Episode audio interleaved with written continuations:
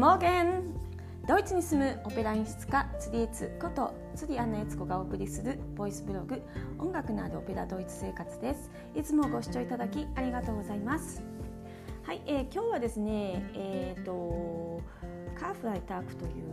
えー、お休みの日が金曜日でその間の土曜日に、えー、これ収録を、えー、しています。明日がですねイースターの日曜日になりますね。こちらはですね、えーと、この23日前まで急に暖かくなって最高気温が20度ぐらいまでいってですねあの桜の木があの桜って言ってもねあれなんですよ。ソメイヨシノとかでは全然なくてすごいちっちゃな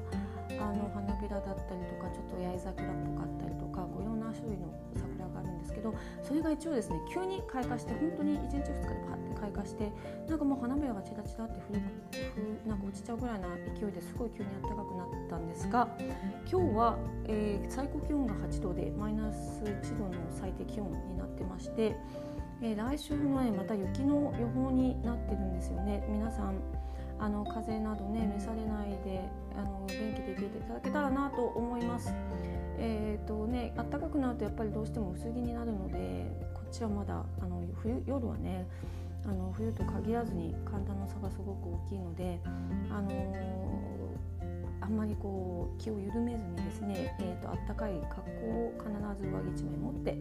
外に出てください。あの風邪ひかないようにしてくださいね。はい。という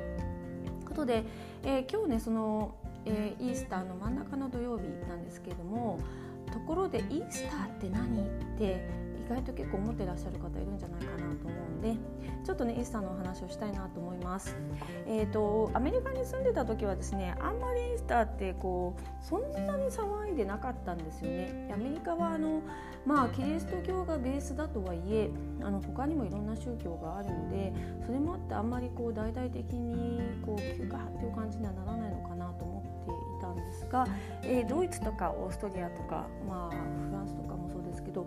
あのやっぱキリスト教がベースな国はですねこのイースター大事に、えー、大事な家族でね集まるなんかお祝いの日っていう感じで皆さん過ごされることが多いですね。うん、で、えーとね、イースターは何ぞやっていうとですねイースターってキリストが復活した日なんですね。うん、でまあこのイースターで、えー、キリストが復活したからキリストがあのこう普通の人間じゃなくて特殊だっていうことで、まあ、そこでキリスト教っていうのが、まあ、あのこうあのね、力をつけたっていうところがあるんでこのここのこのこの23日のこの過程をですね知らなければ、えー、まあキリスト教の意味がないぐらいの感じですよね。あのクリスマスはねキリストのお誕生日なんでまあただのお誕生日なんですけどこのキリストが貼り付けになって死んだそして、えー、数日経って生き返る3日か3日経ってね生き返るっていうこれをね、あのー、まあ、明言して亡くなっていってその通りになったっていうそこの、えー、日がですねこの3日間にあるわけなんですね。で、えーと、昨日はドイツ語で Karfreitag 英語で言うと Good Friday という日でした。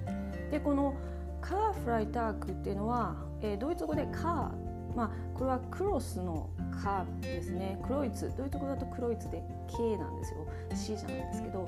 あの英語だとクロスだから C ですね。あと頭文字がね。でこの「カー」っていうカーフライででフライデー金曜日のことを Freitag とドイツ語で言うのでそれで Karfreitag。まさに貼り付けにあってそこでキリストが亡くなった日のことを、えー、カーフライタークと言いますね。でこの日は本当にこう皆さんもに服すみたいなじで、えーと、お肉は食べないとかいう方が多いかなと思いますね。うん、あとはそのこの前ですね謝肉祭が終わった40日間。で、えーと満月がその後の満月が来てすぐ次の、えー、金曜日をあそのカーフライタークとするっていうことで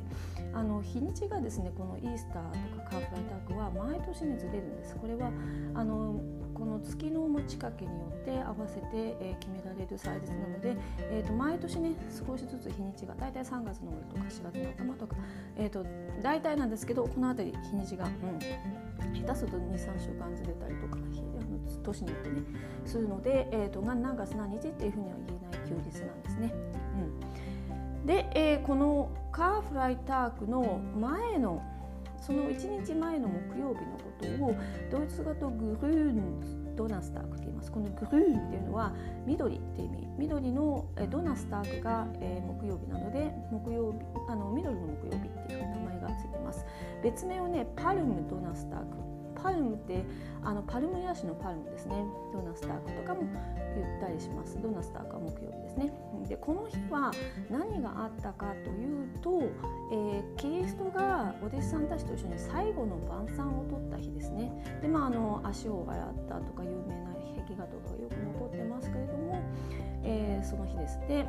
えー、今のドイツではグルーンドナスタークに何をするかというとですねこのグルーンっていうだけあってですねえー、緑のものを食べるのが、えー、最近あ最近というのかなあの伝統だそうです。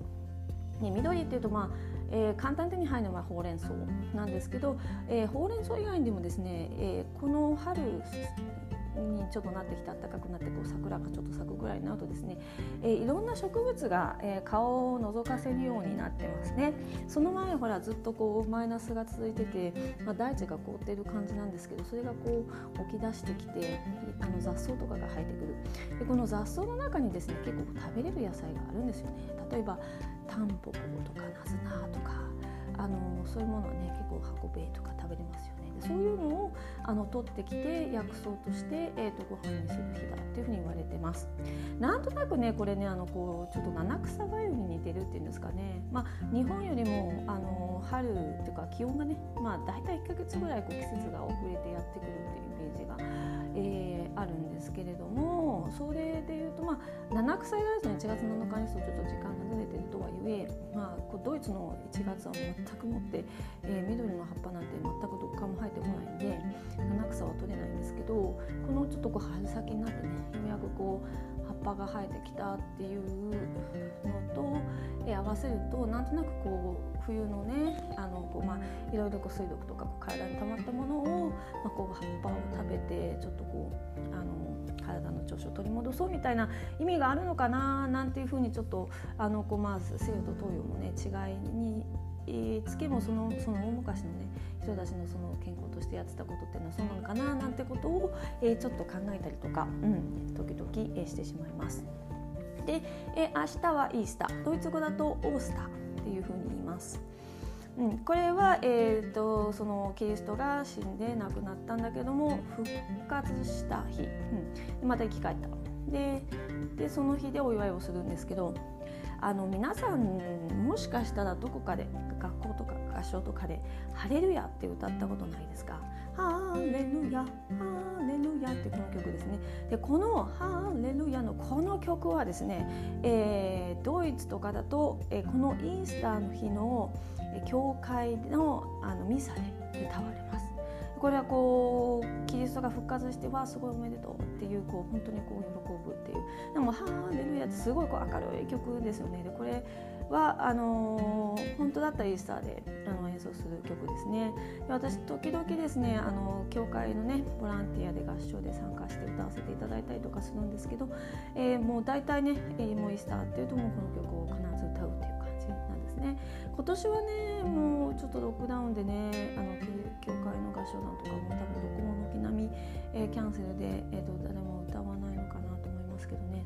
でそのなんかこう晴れ晴れしい日あのキリストが死んだはずなキリストが復活してでこのすごい晴れ晴れしい曲を歌うっていうなんかその日がねイースターですね。でイースターの日えーと、普通のお家は何するの？って思うと思うんですけどこっちではね卵を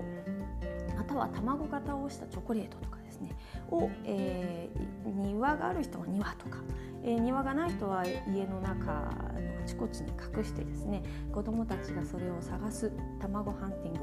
あの、うん、卵を探すっていう遊びをしたりとか、え、するのが、えー、日曜日の朝のあの皆さんのこうあのなんかこう伝統的な家の行事みたいなことになってます。でね、なんで卵なのっていうことなんですけど卵っていうのはその復活とかあの子孫繁栄復活っていう意味があるそうです。で、えー、イースターの頃になるとお店に、えー、ドイツなんかだと本当ね卵型のしたオブジェとかあとは、えー、うさぎさんとかあとはラム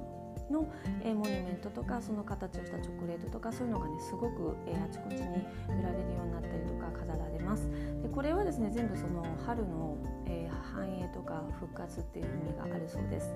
えーとまあ、卵に関してはまあ本当そうですね子供っていうかねお腹あのひよこが帰るんでこう復活ですよね。で、えー、うさぎはですねこの春の時期になると、まあ、あのこうずっと穴蔵でこう冬潜んでいたうさぎたちがこう出てくるあのでこうそのは卵のハンハンティングをしてその庭にね隠した卵を探したりとかしてる時にこうよくね子供たちがこのうさぎさんがあの野生で住んでいるうさぎさんが穴から飛び出してくるのに出会ったりとかするそうなんですよ。それであの春のあのこうあのイメージとしてうさぎっていうこと。それからラムはですねこれはあの生贄に捧げるのに、えー、まあまあ、キリスト教では結構ラムを使うんですよね。子羊ですね。でそのラムのあの、まあ、生贄という意味でラム。っていうこのね3つの、えーと、かあの動物っていうかな？があのこうイースターの、えー、オブあのオブジェというかイメージになってます。ドイツはねちなみに、えー、イースターゾンタークこの日曜日の後ですね。イースターモンターク。イースモンタークは月曜日ですね。こう月曜日。そして学校なんかだとイースターディンスターク火曜日まで。3日間日月火とお休みになることが多いですね。あの仕事によってはねさすがに火曜日まで休まないで、えー、日曜日曜日月曜日で2日間お休み。で大体まあ土曜日は一応通常は行ってるんですけど、まあ、オフィスとかだとねないので金土カーフライトークから金土日月っていう日間休みだったりとかして結構ねあのまとまった休日をここで取られる人が多いですね。うん、ということで、えー、もうイースターど真ん中の、えー、ドイツから。イースターの話をちょっとさせていただきましたあの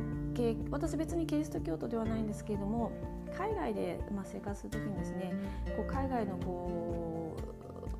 習慣っていうのも大体やっぱりキリスト教から来てることが多くてですねそういう意味であのキリスト教の勉強しておくのはあの海外にね住むのには結構こう意味があるかなとは思います。はい、ということで、えー、また次回お会いしましょう。アフビダゼンチュース